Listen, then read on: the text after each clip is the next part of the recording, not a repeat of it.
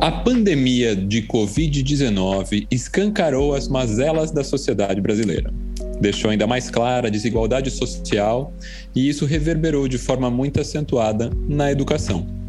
As aulas foram suspensas e o ensino remoto virou uma realidade vivida de diferentes formas pelos estudantes ao redor de todo o país, com a falta de acesso e oportunidades ainda mais gritantes. Essa situação vem sendo questionada por instituições e docentes, já que a cidade e todas suas nuances são um ambiente ideal de aprendizado para formar nossos futuros arquitetos e urbanistas. A importância do ensino presencial nas faculdades de arquitetura e urbanismo é o tema do Betoneira de hoje. Este é o Betoneira, um podcast que mistura um pouco de tudo para falar sobre arquitetura, pessoas e cidades. Eu sou André Scarpa. Eu sou Marcelo Barbosa e juntos conversamos com grandes convidados para saber mais sobre os assuntos da vida urbana. E aí, bora? Este episódio conta com patrocínio cultural do Arquitrends. Ouça o Arquitrends Podcast no Spotify ou no YouTube. Nossa convidada é a arquiteta e urbanista Ana Góes Monteiro que carrega uma experiência de 30 anos como docente da disciplina de projeto, nos últimos 20 lecionando na Faculdade de Engenharia Civil, Arquitetura e Urbanismo da Universidade Estadual de Campinas, a Unicamp. Além da graduação, Ana atua na pós-graduação da universidade, com temas de pesquisas diversos, entre eles o ensino e a formação na arquitetura e urbanismo. Ela também é presidente da ABEA, Associação Brasileira de Ensino de Arquitetura e Urbanismo. Seja muito bem-vinda, Ana, ao Betoneira. Boa tarde, muito obrigada pelo, pelo convite. A gente que agradece, Ana. Obrigado por estar aqui com a gente. É um prazer. Nas últimas duas décadas, a gente viu o número de cursos de graduação de arquitetura se multiplicarem, sendo a grande maioria esmagadora desses cursos pertencente a instituições de educação superior privadas. Ana, como é que você avalia que se deu esse processo de ensino remoto nas universidades públicas e nas privadas durante a pandemia? Eu imagino que as diferentes realidades de cada aluno de uma mesma turma têm influenciado muito no processo de aprendizado. Contextualizando um pouquinho mais, eu também dou aula no Mackenzie e a gente vê que, por exemplo, curso noturno, o pessoal tem uma dificuldade muito grande de conexão, computador velho, a família compartilhando o mesmo computador vários problemas. No, no, diurno já coisa um pouquinho diferente, ou de faculdades para faculdades, né? Muito complicada essa situação. É, eu, eu acho importante falar que no Brasil a questão do, do privado, né, das instituições privadas, ela é uma organização que é, é privada com fins lucrativos.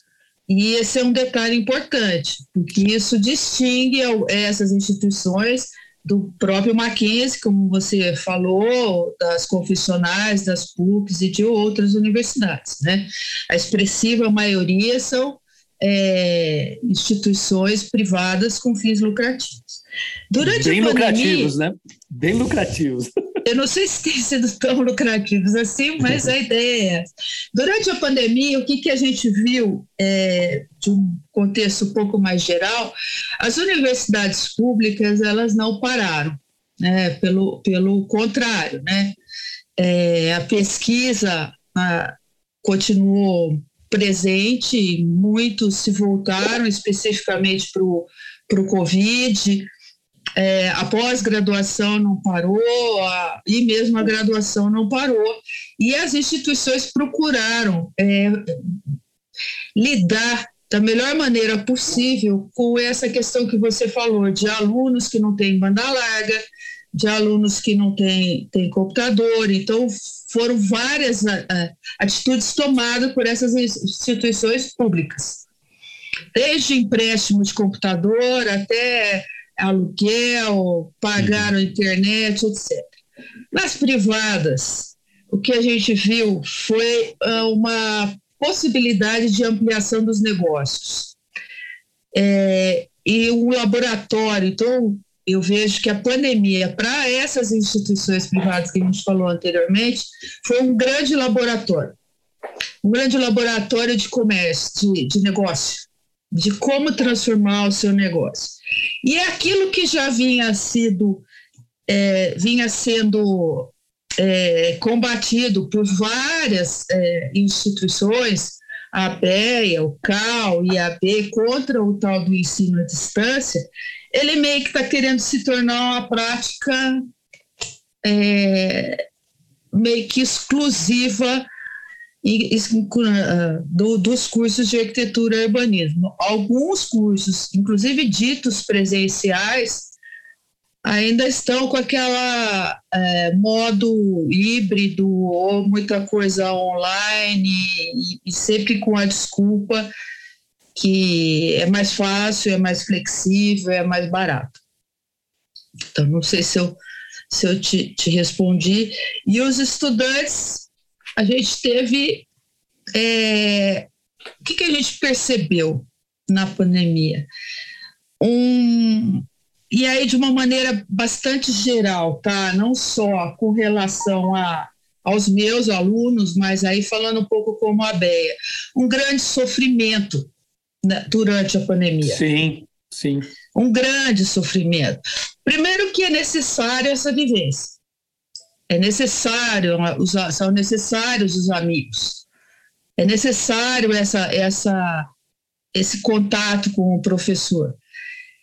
E eles ficaram presos no mundo virtual dentro de casa, né? Então, assim, a gente teve várias situações bastante melindrosas com, a, com familiares, com alunos, enfim, isso foi uma coisa mais ou menos corrente. A partir de 2016, o ensino de graduação 100% online em arquitetura e urbanismo se tornou uma realidade no Brasil. Né? Desde o princípio, instituições como a ABEA, onde a Ana é presidente, e o Conselho dos Arquitetos Urbanistas, o CalBR, se posicionaram contra essa prática. E os problemas que a Ana comentou também são vários, desde a precarização do trabalho dos docentes, alunos sendo monitorados por inteligência artificial, até a suposição de que ambas as partes, alunos e instituições de ensino, tenham uma excelente internet, que não, nem sempre é o caso, na maioria das vezes não é, o que está longe de ser uma realidade. Ana, qual que é a sua opinião sobre essa espécie de propaganda de que o EAD, o ensino à distância, é mais flexível, seria uma coisa mais inclusiva, porque né, tá à distância, pode atingir a todos, e seria até mais barato de algum ponto de vista? É, então, o, eu, como presidente da BEA e profissionalmente falando como docente, me coloco contra o EAD, especialmente nos moldes que ele é, é colocado no Brasil. Né? O que, embora as empresas o tratem como um sistema, ele na realidade não é um sistema, é uma plataforma que nós da, da nós, quando eu falo a nós, eu uso na, na, minha universidade como suporte de apoio à aprendizagem. Tenho sim. certeza que no Mackenzie também usa, sim, na que é o Moodle, Moodle, é o Classroom. É o Moodle, é, mas é um é suporte. É um... é um suporte de apoio à aprendizagem, ele não Explique, é um Expliquem um pouquinho, isso eu acho que é legal até explicar para os ouvintes um pouquinho o que que, no que, que consiste esse suporte, né? O, o, o Classroom que ou Moodle, é, tanto faz, é só uma questão como uma você gerencia, gerencia, a plataforma, ele possibilita que você coloque é, assuntos extra-classes, bibliografia extra-classe, o aluno quer conferir a, a bibliografia, você é, se comunica com os alunos de maneira mais, mais rápida, você pode estabelecer um, um, chat, por exemplo, com uma determinada pergunta que ficou, sei lá, um pouco solta durante a aula, então uhum. você estabelece o chat, os alunos. Tipo, muita gente teve dúvida desse trabalho, vamos colocar lá no. Muita dúvida teve dúvida desse trabalho, vamos tá. colocar um material a mais, vamos colocar uma bibliografia a mais, vamos colocar Perfeito. um filme a mais de forma, de forma geral, é, é isso. É, você consegue administrar, às vezes você consegue fazer é, perguntas, questionários, enfim, mas é tudo como um suporte à, à sua disciplina. Sim. É algo mais, aí, é um plus. É um plus, exatamente, é um plus. Mas é, para você gerenciar o, o, essas plataformas, é, é um tem um grande trabalho do docente por trás disso. Claro. Que é exatamente selecionar aquilo que será complementar e que é importante que seja complementar para que os alunos tenham, tenham acesso. E, da mesma forma, criar e alimentar essa discussão entre os alunos nessas plataformas. Inclusive, Ana, numa, das, numa entrevista tua, você fala da, da que, que o, o, ensino de arquitetura ele leva em conta os cinco sentidos, né? É, e, e, no meio da pandemia da Covid, a, a, a, isso ficou apenas uh, referendado à visão intermediada pelo computador. Era o computador que fazia essa linguagem, né? Então uh, quais são os prejuízos né, que, esse, que essa minimização dos cinco sentidos ela, ela pode afetar a formação dos alunos. Né? Queria que você comentasse um pouquinho, um pouquinho disso.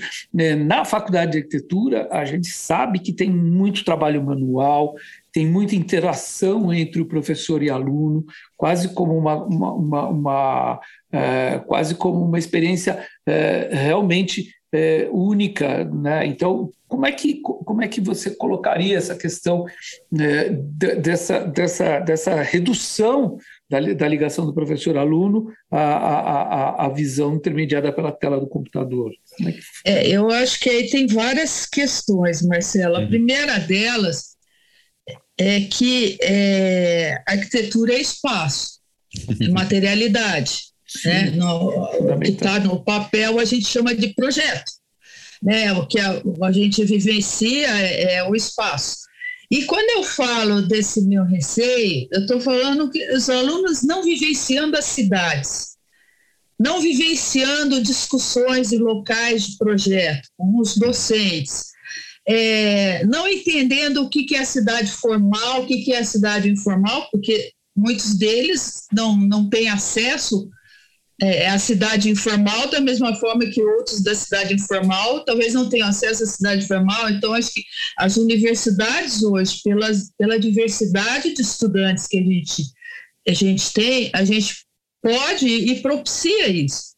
Né, que você tá, uma arquitetura pode ser muito interessante na fotografia, ela pode fotografar muito bem, mas não necessariamente ela está inserida no contexto, é, quando você chega num lugar, ele tem um cheiro, ele tem uma perspectiva de vento, que isso coloca os seus sentimentos, a luz do lugar, depende da cidade que você está, tem uma luz excepcional, e, e tudo isso te traz é, questões para o seu projeto e para a sua Sim. definição projetual.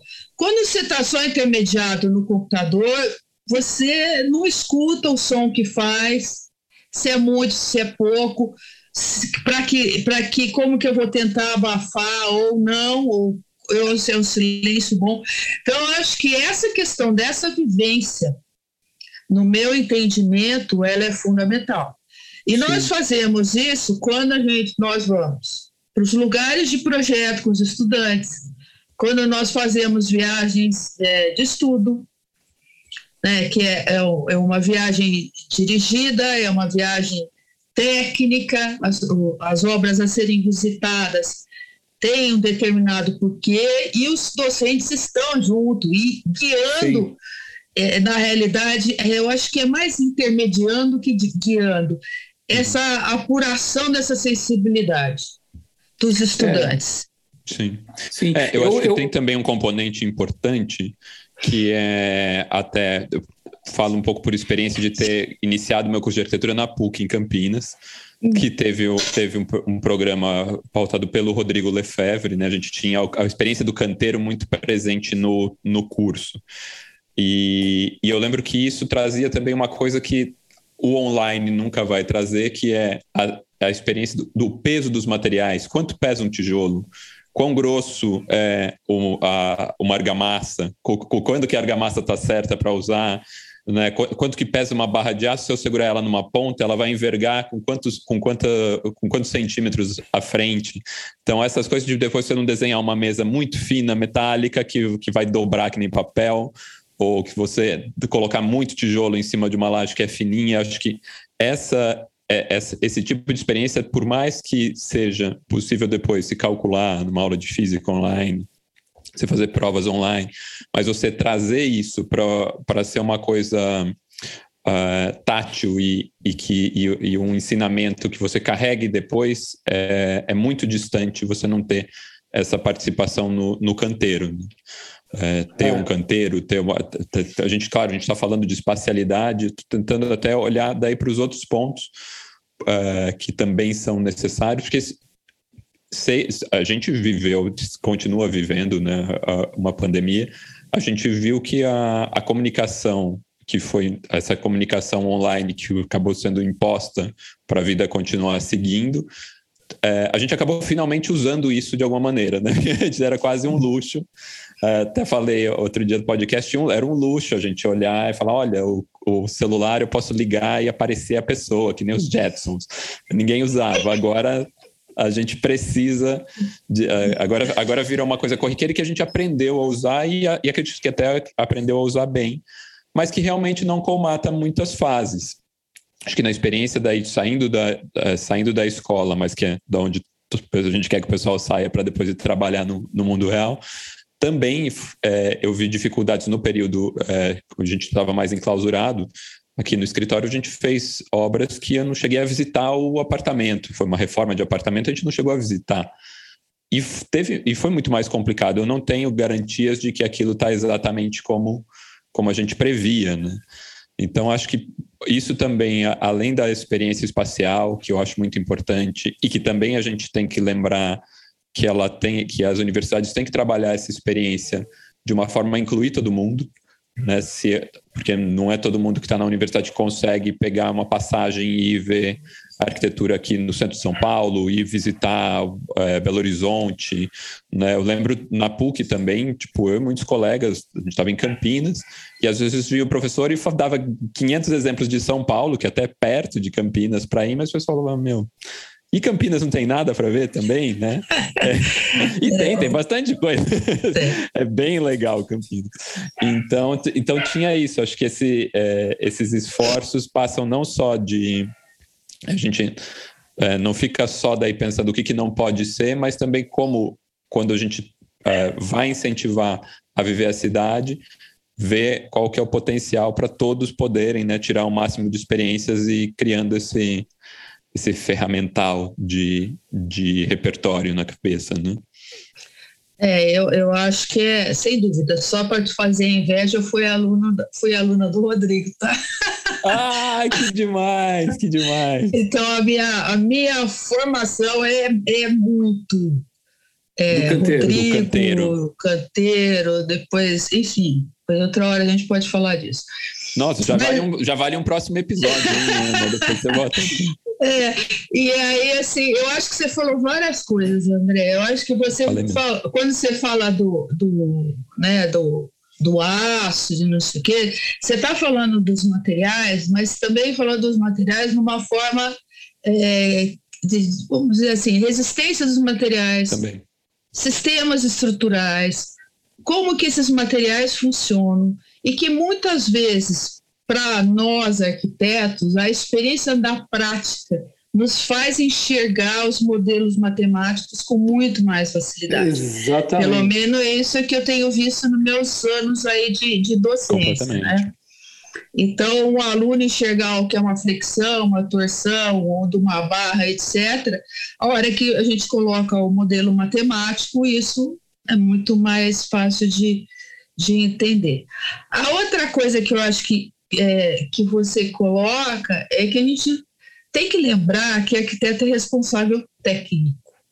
Uhum. E que a gente às vezes esquece, né, quando diminui né, as, as, disciplinas ditas ligadas às engenharias, a conforto, né, que isso normalmente muita gente reclama, a gente é responsável técnico, a gente é responsável técnico por obra. E se tem algum problema na obra, nós vamos responder para o Conselho de Arquitetos e Urbanismo processos das mais variadas formas. Exato. Então, eu acho que a gente sempre tem que lembrar que a gente é responsável técnico por aquilo que a gente está fazendo. Projetando. Portanto, você tem que ter domínio da técnica. Claro. Obviamente da arte também, mas da técnica, idem. É, só complementando, Ana, nesse. Fala. nesse é, você estava falando da técnica, você estava falando das experiências da, das resistências materiais. Eu lembro muito, eu, eu, eu, dei aula na São Judas com o Iopanã Rebelo. E era muito legal. O Iopanã, ele, ele, ele mostrava, ele tinha lá uma maleta mágica cheia de bric-bracs que mostrava. E a gente construía pontes, construía coisas, subia, fazia prova de carga. E para o aluno, isso ele compreendia exatamente a coisa sem, sem ir para o número, para o cálculo, mas ele entendia na, na, na raça a questão. Então, acho extremamente importante isso. Aquilo foi. foi as aulas junto com o Iopané foram maravilhosas. É, eu, dando aula com ele, aprendi muito também. Mas eu queria, eu, eu, eu, queria só complementar tudo que foi falado agora, que, por exemplo, para mim, eu, eu, dou aula no, no, no TFG do Mackenzie, que é o equivalente a TCC de outras faculdades, é, e, e, eu senti nesses anos de pandemia é, os alunos antes eles estavam é, muito mobilizados para fazer é, visitas a, a, comunidades, o que você chamou de a cidade informal.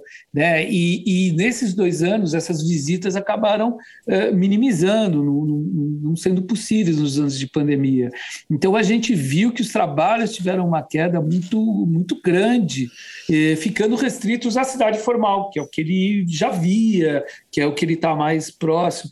Então, eu acho que os trabalhos eram muito ricos, uh, os trabalhos de intervenção dentro de comunidades dos alunos, como trabalho final de graduação, era uma experiência fantástica porque eles aprendiam a, a, a, a, intervir cirurgicamente, sem fazer arrasa quarteirão, eles tinham contato com uma população de baixa renda que, que vive o problema muito grande do morar, do, da, da, da, de, de, como construir a sua casa com, com, com métodos extremamente precários.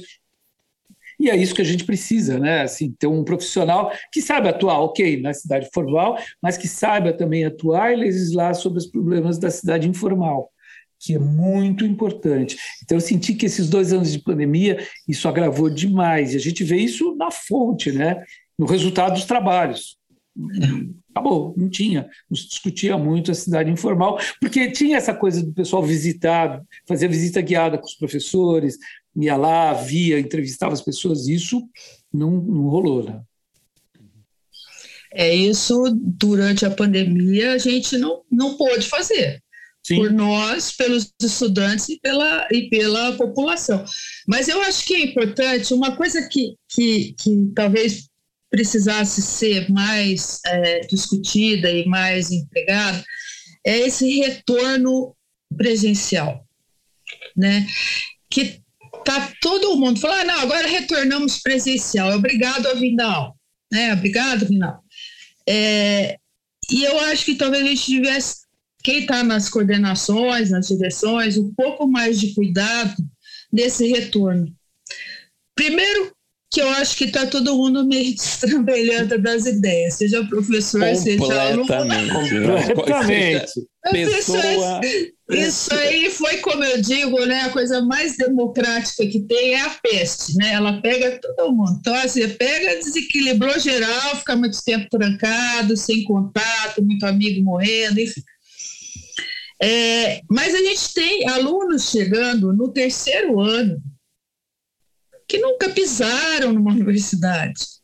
A gente tem calor chegando que teve rompida a possibilidade da sua é, final de, de, de, de, de 18, 17 anos e foi direto para a universidade.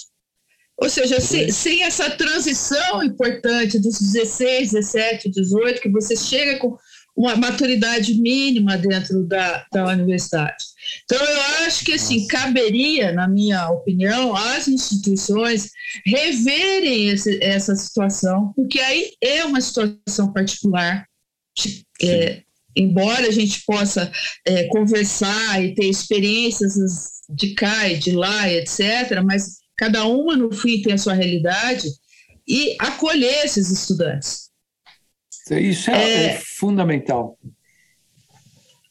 É, me parece que isso, eu falei isso aí nem faz muito tempo, É, mas eu acho que as instituições deveriam ver isso, né? Desde o uhum. que, que, eu posso fazer com ateliês verticais, pegando os veteranos e com os. Trazer uma experiência de quem teve, né? De quem teve o presencial, de apresentação dos professores.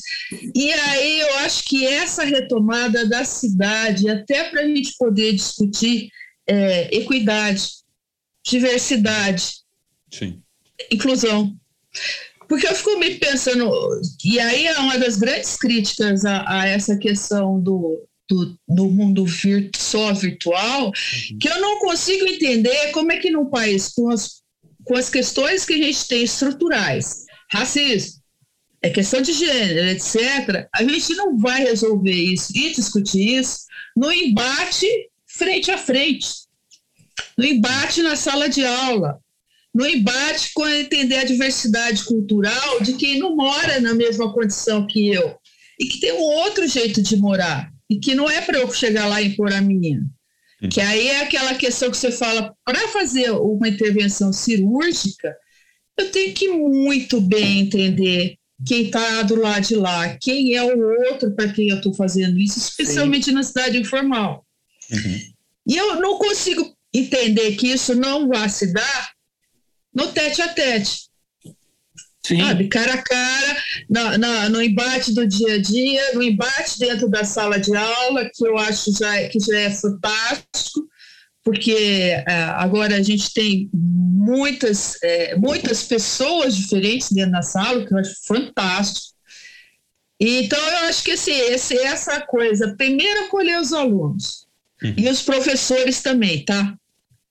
Não é só aluno, não. Porque eu acho Exato. que o professor é, é, é fez mágica em 2020, 2021. Isso mesmo. Tipo, a gente está falando dos professores voltando, mas quando começou, os professores viraram do avesso, ganhando mesmo ou até menos, porque teve gente que falou assim: não, agora que vocês não têm que vir para cá, vão ganhar menos.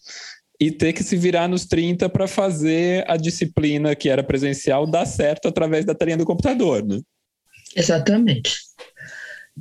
Eu acho que assim, e, e, e esse e trabalhou-se muito mais. Uhum. Sim, né? Porque a, a, a, não tem hora extra, né? Você que paga a sua internet. Não tem hora extra e online está todo mundo disponível a toda hora, né? WhatsApp para dúvida. Ah, bom, tá essa, é, bom, essa é outra conversa, né? Que assim, aí 24 horas virou, virou normal em várias situações. Então, eu acho que a gente tem que rever um pouco que, e que, que foi essa experiência, como é que a gente está retomando. A pandemia não acabou. Uhum. É, Exato. É, é, ilusão achar que acabou. E não vai acabar tão cedo também. É, essa, essa questão que, você, que vocês colocaram de que é, com o advento aí da, da, da, da, Covid, no começo de, da, de 2020, o, o, professor, as instituições, mas principalmente na figura do professor, o protagonismo do professor, teve que assumir essa mudança do presencial para online, é, sem saber mexer no, no, no computador, é, é sem saber. O Zoom existia, mas ninguém usava muito. Era aquilo que a gente. De, de, repente, é, de repente teve que aprender teve que entrar nesse mundo de dar uma aula, mudar seu, seu, seu, seu conteúdo para as plataformas digitais. É, realmente, como você falou, teve gastos internet, energia elétrica, trabalhou muito mais do que, do que poderia, né? e tudo isso, sem dúvida, afetou a saúde mental do professor dois anos, além do aluno, do professor também. também. É, a, gente, a gente vê que as pessoas é, é, voltaram, é, colegas voltaram do aula de manhã e à noite, e a coisa foi muito complexa né? não voltou com o mesmo pique. E depois a gente também agora está presenciando um repique da Covid maluco, né? Todo mundo indo de máscara, morrendo de medo da aula, porque a, a, a Omicron aí, ela ela, ela derruba. Pesquisa do Mackenzie. A cada dia, dois professores pegam Covid no Mackenzie. O professor pega Covid, como é que faz com a classe? Né? É, dispensa, né? É, dispensa. Ainda bem que vem férias aí pela frente, vamos ver se nesse mês de julho é. a coisa dá, mas, mas fica essa coisa, né? Foi por decreto, tirou-se a máscara, por uma questão política, e aí dane-se todo mundo, né? É... Então, é, essa situação toda, eu achei muito legal que você colocou essa questão. Ninguém é, resolve esses problemas meio imediatos da volta para o ensino presencial, mas no fundo essa questão que se colocou é muito séria. O aluno que estava no ensino médio ficou dois anos para entra numa faculdade, é, como é que faz essa transição? Ou o aluno que pegou o último ano do, do, do, ensino médio e entrou e ficou o primeiro ano do ensino uh, da, da, universidade uh, parado. Meu filho, ele entrou, em, entrou na Unicamp, aliás, em, em, em 2020, é, e ficou dois anos fazendo faculdade uh, online, agora que ele vai retomar. Então, todas essas coisas são muito complexas e, sem dúvida, envolvem, além da, do aprendizado, envolve com saúde mental. Né? É, a, a, família dos alunos era incrível, a família dos alunos. Ah, ah eu, eu, eu tô, não estou podendo fazer aula porque meu pai e minha mãe pegaram Covid, todo mundo aqui em casa pegou Covid, ou morria, e, e, e, e o aluno tem que lidar com isso. Né? É, é, foi uma, uma situação é, muito complicada, né? Eu, onde o, o professor, além, além do aprendizado, era também psicólogo, enfermeiro, tinha que se virar nos 30 ali. Né? Se bem que o professor de arquitetura sempre foi meio psicólogo também, vamos falar a verdade. Ah, aqui, né? sim. Né? Ai, gente, eu não concordo com isso, mas tudo bem. Mas com a Covid foi barra pesada, né? Não, mas uma coisa é, é você é, sempre se colocar nessa posição. A uhum. outra é numa situação emergencial você se disponibilizar para ajudar o outro. Não importa que o outro é seu aluno, né? A gente aqui tem problema com família de aluno, enfim, mas é uhum. a situação emergencial. Agora, não, eu, eu acho que eu sou só professora, né? Eu ainda não, ainda não cheguei isso. nesse estágio aí. Tá? eu brinco com isso por causa da professor de projeto, por exemplo. De repente você hora está discutindo como cada um vive, como que vai funcionar aquele ambiente. De repente você está em questões que você tem que chegar, né? Para ah, bom, isso é verdade. Uso, né? Então não, nessa é... brincadeira você acaba mesmo. é verdade. Com, que nem cliente, né? Se o cara, se o cara não se abrir para você, você nunca vai fazer uma coisa que funcione para ele. É verdade. Mas tem razão, não é para ser função do, do professor não, não. segurar essa barra que, que tem não. sido. Terapia é em outro lugar. Exatamente. Inclusive, tem episódio sobre terapia aqui no Betoneira também, para quem quiser. É, foram ótimos. Já vai ter o segundo. É, é, é, só, só, citando, ainda mais voltando naquele assunto, citando é, uma, uma pesquisa do, do RIBA, né, o Royal Institute of British Architects, que é o uhum. equivalente ao CAL em inglês, eu acho que é isso, né? Acho que é equivalente ao, ao CAL, misturado com o IAB, Colégio de Arquitetos. Uhum. É, eles publicaram uma pesquisa realizada com estudantes durante a pandemia. O resultado aponta 58% dos alunos estão com problemas de saúde mental, 39% afirmam que sua saúde física piorou e 45% se sentem isolados, né? É, a gente imagina que aqui foi mais ou menos similar aqui no Brasil, né? É, é, acho que cabe uma reflexão de que todas essas sensações se refletem de formas distintas entre os alunos veteranos e os calouros. Você falou que podia ter até um, uma aproximação entre calor e veterano, acho que seria muito importante. Né? Como é que você observa essa situação de toda essa. É, é, é complementando mais ou menos o que você já falou, é, e tipo que como ingressar numa, numa, numa, numa vida universitária sem ter a, a, a, vivência universitária nesses dois anos, né?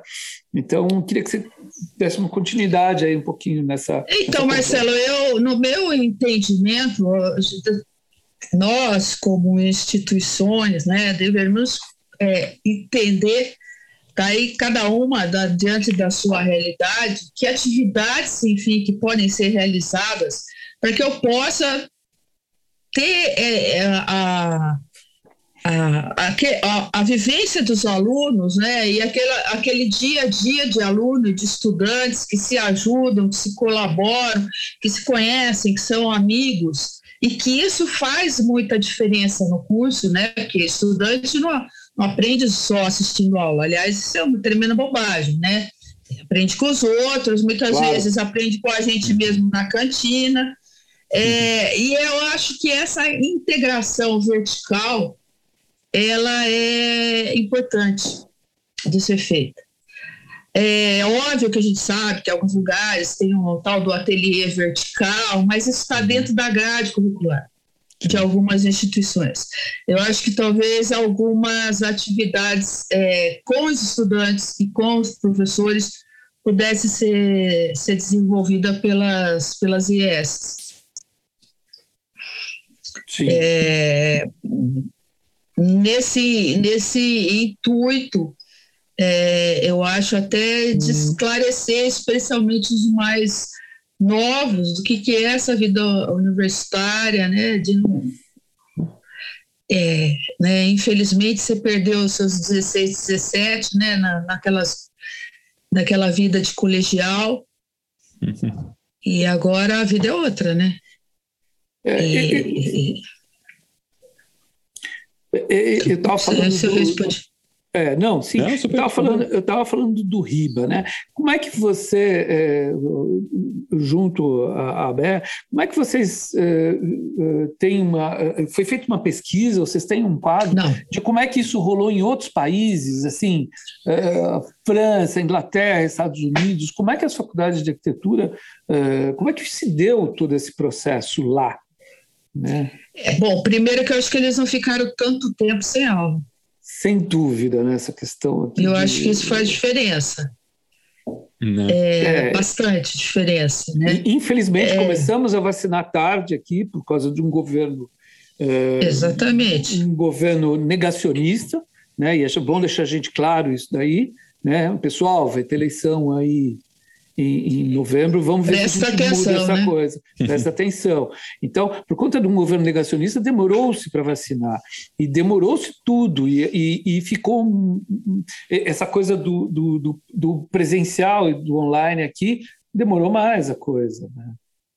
É, então, a gente não tem. Eu tenho dados, esse que você falou, do, do RIBA, mas não tem outros dados.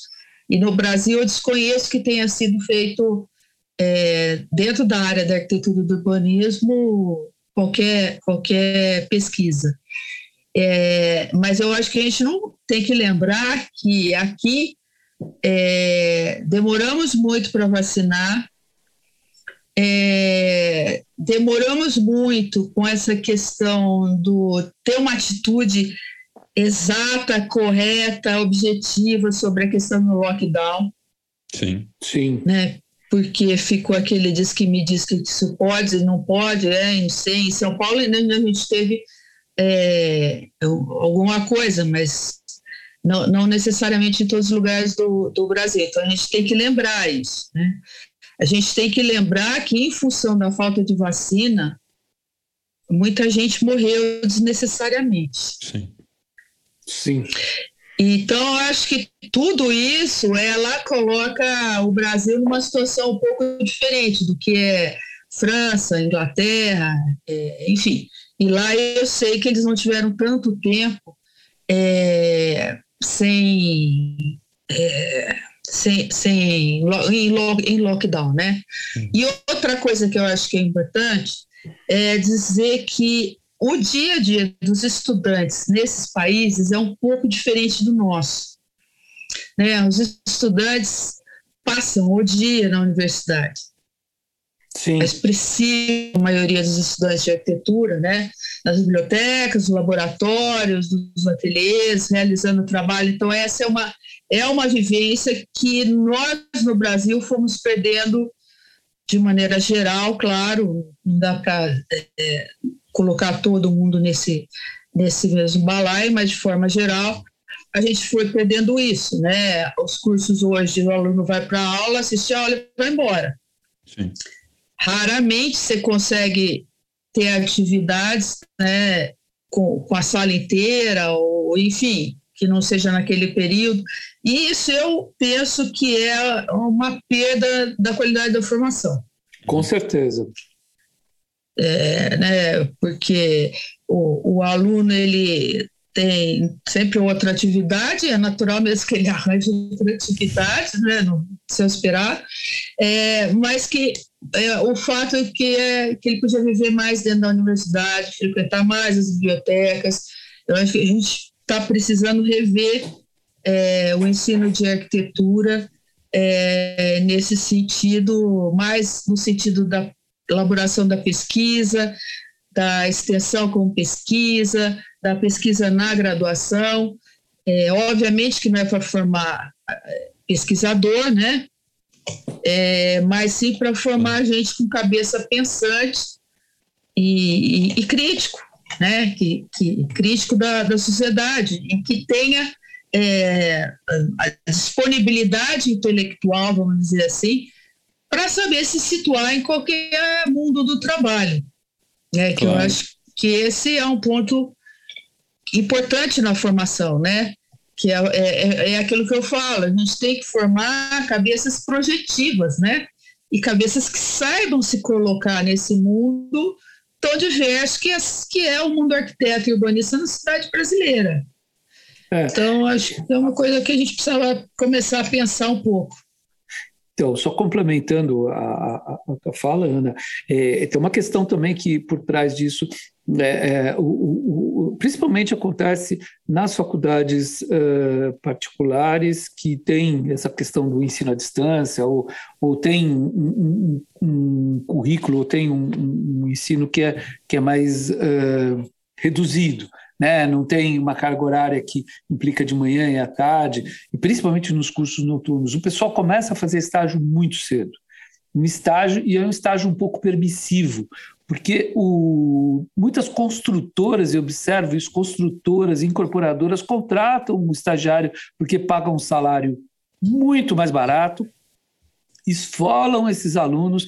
É, é, vira e mexe, tem aluno que falta na aula porque tem bater uma laje de concreto, tem que acompanhar uma laje, de, uhum. concretando uma laje, ou tem alguma coisa que tem que fazer e falta na aula. Então, não tem vivência universitária. O, o, basicamente, ele tem uma formação muito complicada, porque ele vai priorizar algumas questões do trabalho dele, mas perde outras matérias extremamente importantes.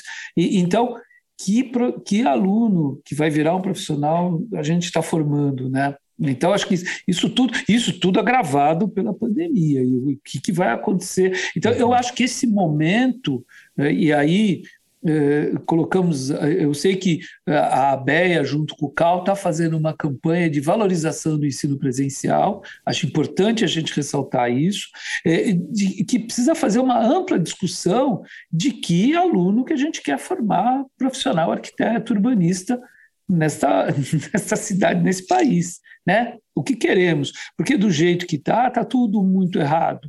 O aluno se forma, é, de, se forma com várias lacunas é, é, sobre o, a profissão dele, sobre como que ele vai encarar uma cidade, por exemplo, a cidade informal, como ele vai encarar, ele, ele, ele, ele tem muitos buracos, então é, é, é, é muito complicado isso. Né? E, e, realmente, alguns alunos conseguem vencer todos esses, esses, esses problemas e acabam se formando com uma, uma, é, uma capacitação boa, mas é muito do aluno que é perseverante, que vai atrás. A grande maioria, é, e se formam alunos, você deve ter estatísticas ótimas disso, se formam muitos alunos por, por ano nas, nas escolas, né? tem muitas escolas de arquitetura na cidade, no estado de São Paulo, e, e que, que profissional é esse que se forma? É, eu, eu só para falar, bom, no Brasil tem mais de 750 cursos de arquitetura nossa, Nossa, eu estava para fazer essa, essa pergunta, esse número, porque Já isso é realmente muito assustador. São 700... É muito assustador. São Paulo tem mais de 200 e nossa, não sei exatamente é, agora. O mais assustador é ver, tipo, está 200 em 700, né? A concentração que está num estado. É, mas né? São Paulo é metade, mais ou menos. Olha que loucura é mais ou menos 40%, 50%. Agora, o Marcelo fez uma colocação bem interessante, que é o seguinte: da campanha nós projetamos o futuro pelo ensino e formação de qualidade. E, e eu queria fazer um comentário aqui, que essa é uma campanha das entidades representativas é, dos arquitetos e urbanistas do Estado de São Paulo, junto ao CAL São Paulo. É, quais são? A ABEA, né, Associação Brasileira de Ensino de Arquitetura e Urbanismo, e a BESTO, dos arquitetos, a BAP, é, Associação Brasileira dos Arquitetos Paisagistas, SASP, Sindicato de São Paulo, ASBEA, Associação dos Escritórios, São Paulo, e a FENEA, Federação Nacional dos Estudantes de Arquitetura. E um dos slogans da campanha é Estamos Juntos. Estamos juntos, nós, essas instituições, em defesa do ensino presencial de qualidade para os futuros arquitetos e urbanistas. E eu acho que quem, quiser mais informações, é, é, o site é, é Cal, Cal São Paulo, barra Nós Projetamos o Futuro, e estamos abertos a, a ouvir, a conversar. Mas eu acho importante dizer que os representantes dos arquitetos se juntaram, as associações se juntaram, à BEA, junto ao CAL, e é uma campanha coletiva que eu acho que isso é bastante, bastante importante. Nós queremos um ensino de qualidade, é isso que a gente quer, quer deixar claro, a gente quer é, conscientizar estudantes da importância né, desse ensino, não só presencial, mas com laboratórios, com viagens, enfim, o que faz a formação de um bom arquiteto. Então, é isso, obrigada pela oportunidade, Marcelo, ter falado da campanha. Muito legal, obrigado. É, pode, pode até dar uma. É, o, o, quais são mais ou menos essa campanha? É, como é que ela vai objetivar? Como é que ela vai. É, como é que ela vai lidar com isso tudo? Eu gostaria Olha, de... a campanha é o seguinte: ela tá, tá, foi colocada há um mês e pouco na rua. Ela está baseada em 10 pontos é, que estão ancorados nas diretrizes curriculares nacionais. Então, quais são os principais pontos que a gente é, é, viu lá, que não sei se eu vou me lembrar todos agora, mas a questão do projeto pedagógico, de você ter consciência, ciência, saber o que é o projeto pedagógico do seu curso, a necessidade de bibliotecas li, li, vivas, e que você tenha um acervo decente de biblioteca. A gente escuta muito essa coisa de que biblioteca é tudo virtual, não, não é. Não, não, não tem, nem na biblioteca do Congresso Nacional Americano é tudo virtual. É, e mesmo nas nossas USP, Unicamp, que tem muita coisa de periódico é, online, e nós, por estarmos lá, temos acesso, a universidade paga. Né? Então a gente sabe que não tem tantos livros assim. É, então são baseados nesses pontos na questão da vivência das cidades, na questão da importância de tá, de tá, tá dos alunos vivenciarem a, a cidade e, e, e terem primeiro infraestrutura também dentro dos cursos, né, para os receber. É, então, são esses pontos. A ideia é trabalhar a ideia conceitual, trabalhar com, com a ideia de lambi-lambi, embora a gente não vá colocar nada na cidade, ninguém precisa ficar preocupado onde a gente vai colocar. Já, né, é uma campanha mais, mais virtual. E no site tem um, uma carta aberta nossa, das instituições, é, que nos colocamos com a favor da, da qualidade no ensino e, formação. Pedimos que as pessoas sejam signatárias. É, existe a possibilidade, e aí eu convido vocês, Marcelo, André, a fazerem um vídeo e colocarem no, no, no site, né? Qualquer coisa pode me contactar. E no site a gente tem é, um mapa que a gente pretende que seja interativo. Uhum. É, o que, que, tem nesse mapa? No presente momento, você tem a, a, localização dos cursos de arquitetura e urbanismo no estado de São Paulo. É, a gente pretende fazer algumas campanhas para mostrar um pouco como é que é esse curso, que os estudantes se interessem, e aí a gente está trabalhando junto com, com a FENEA que é a Federação dos Estudantes, Nacional dos Estudantes. E aí é importante dizer que as imagens, né, que vocês já devem ter visto nos, nas nossas redes sociais, Sim. elas muitas delas estão baseadas nas imagens que os alunos tiraram das cidades. Então é o olhar dos estudantes Ótimo. sobre a cidade e sobre esse olhar é que está é, sendo colocado os nossos os nossos posts, vamos dizer assim. Sim. Então, a gente, essa é outra coisa que a gente quer convidar os estudantes a colaborar, enfiar essa. O que está enxergando da sua cidade? Como é que uhum. você enxerga o seu curso? Como é que é a estrutura do seu curso? Como é que é a infraestrutura do seu curso? Como é que é essa relação com, com, com o ateliê, enfim, que, uhum. que nos encaminha. As expectativas também. As expectativas e, e podem gravar vídeo também, serão uhum. muito bem-vindos. Ah, bacana. Não, não, e a gente vai colocar também, a gente tem a newsletter do Betoneira, toda a Isso. newsletter do Betoneira, a gente vai ter também todos os dados para você, para os nossos ouvintes acessarem ah, e conseguirem entender um pouquinho mais da campanha. Ah, legal. Ana, para a gente finalizar aqui, eu acho que a gente não, não, não podia deixar de mencionar, inclusive você mencionou muito bem, que a preocupação com a transmissão do vírus continua, a pandemia não acabou, né? estamos inclusive vivendo uma nova onda de contágio. E daí a gente queria saber de você como que você acha que a gente deve lidar com essa realidade de um vírus que aparentemente vai acompanhar a gente por muito tempo e a necessidade e importância do ensino presencial nos cursos de arquitetura e urbanismo, que foi comprovada hoje por vários pontos que a gente falou aqui. Tem o que, que a gente tira de aprendizado que a gente possa trazer desse mundo virtual que vai de repente dar uma ajudinha para gente, mas o que, que a gente realmente vai ter que se virar aqui para ter garantia presencial. Pô, eu não sou infectologista, tá?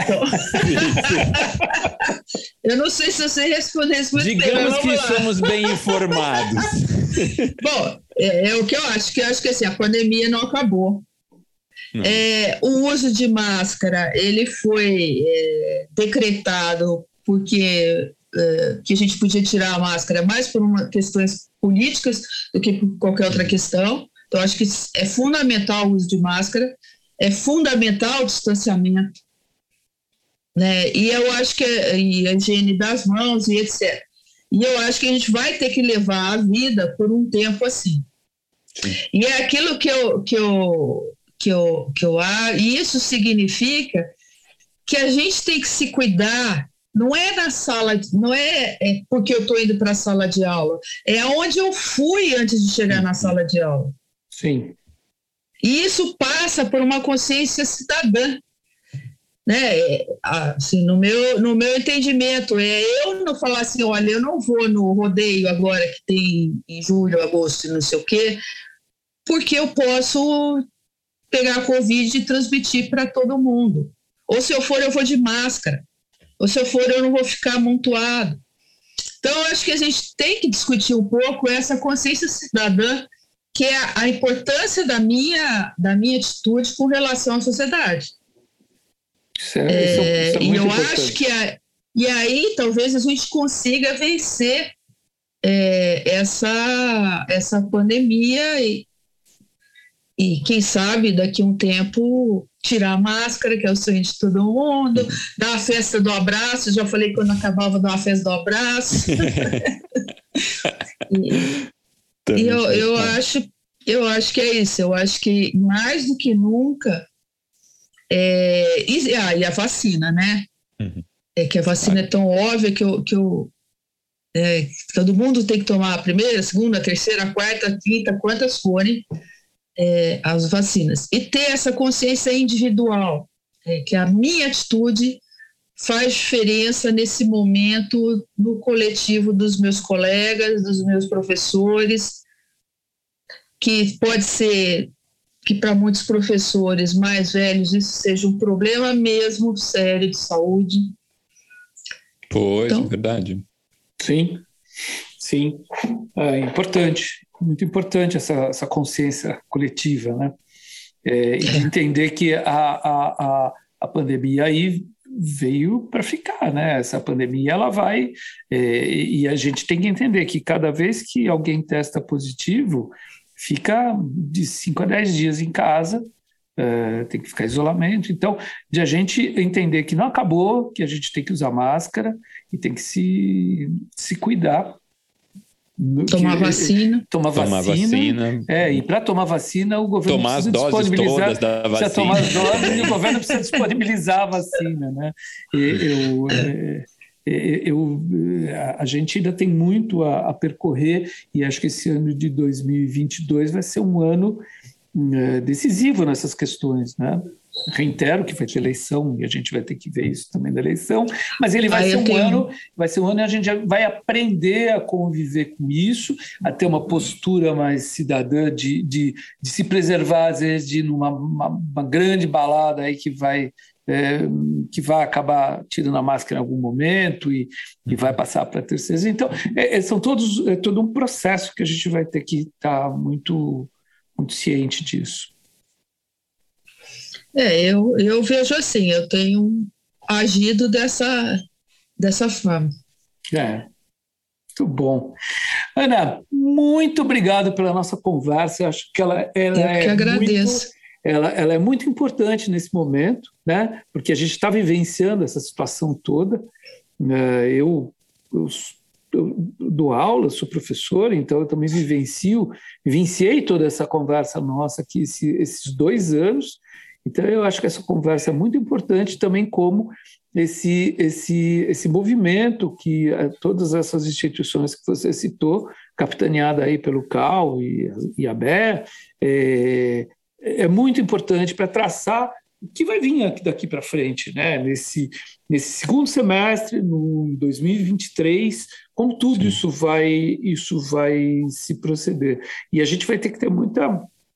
É, muita força nesse, nessas questões, né? E eu falo isso não só como professor, mas também eu estou um pouco do outro lado. Eu sou contratante, eu tenho um escritório de arquitetura, eu contrato os alunos depois que eles se formam.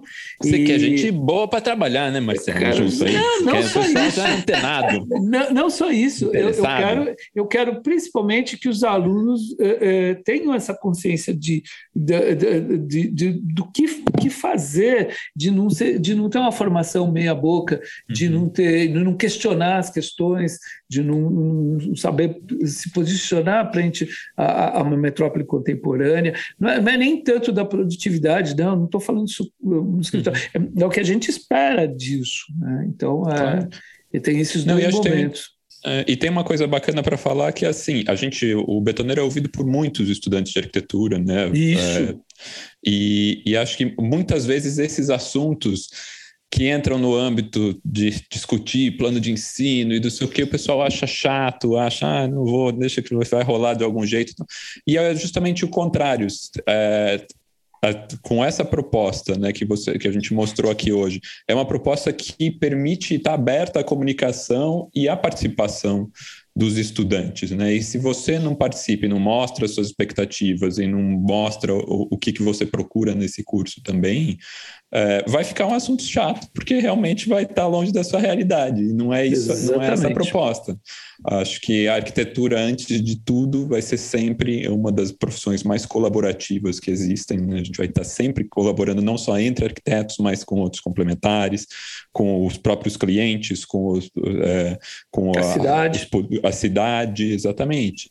Então, se a gente não conseguir sempre dividir e ouvir um, ouvir um do outro, né? Saber criticar também e ouvir as críticas. E acho que daí, para fechando isso, é essa importância também da, do presencial, né? Das conversas, de olhar cara a cara e poder, poder fortalecer essas trocas e conseguir sempre melhorar. Né? Isso aí. Eu acho que é, eu agradeço muito a oportunidade, a conversa muito boa, é, e acho que vocês, então a gente está falando coisas importantes para pro, os estudantes, né? Uhum. Que a, a importância de uma boa formação ela está diretamente é, vinculada ao protagonismo profissional que você poderá ter no futuro. É, e isso eu acho que é, que é importante para os arquitetos e urbanistas, eu tenho dito muito isso, né? que é essa possibilidade de estar à frente de grandes projetos, estar à frente de políticas públicas, ser o responsável por políticas públicas, ser responsável por grandes projetos, e aí das mais variadas escalas. Então, eu acho que esse é um, é um ponto bom para a gente pensar, né, que futuro que a gente quer profissional. E agradecer a vocês, foi um prazer estar aqui com vocês hoje. Muito bom. A gente que agradece obrigado. você pela conversa. muito boa, muito boa. Muito obrigado, Ana, muito obrigado mesmo. Sempre Obrigada aprendendo eu. juntos aqui. Legal. Um grande abraço e força na, na campanha. Espero que dê muito certo. Que, que, que depender da gente, estamos à disposição. Ponte com o betoneiro. Muito obrigada. Um abração. Muito obrigado. Um abraço. Tchau, tchau. Obrigado, Até mais. Tchau, tchau. Este episódio contou com roteiro e direção de Mariana Conte, colaboração e fotografia de Ana Melo, edição e finalização de José Barrichello. Tema de abertura por Mário Capi e identidade visual por Flora Canal. Quer continuar essa conversa? assine nossa newsletter no link do nosso perfil no Instagram, betoneirapodcast, onde você também pode mandar suas sugestões do que misturar mais no traço dessa massa.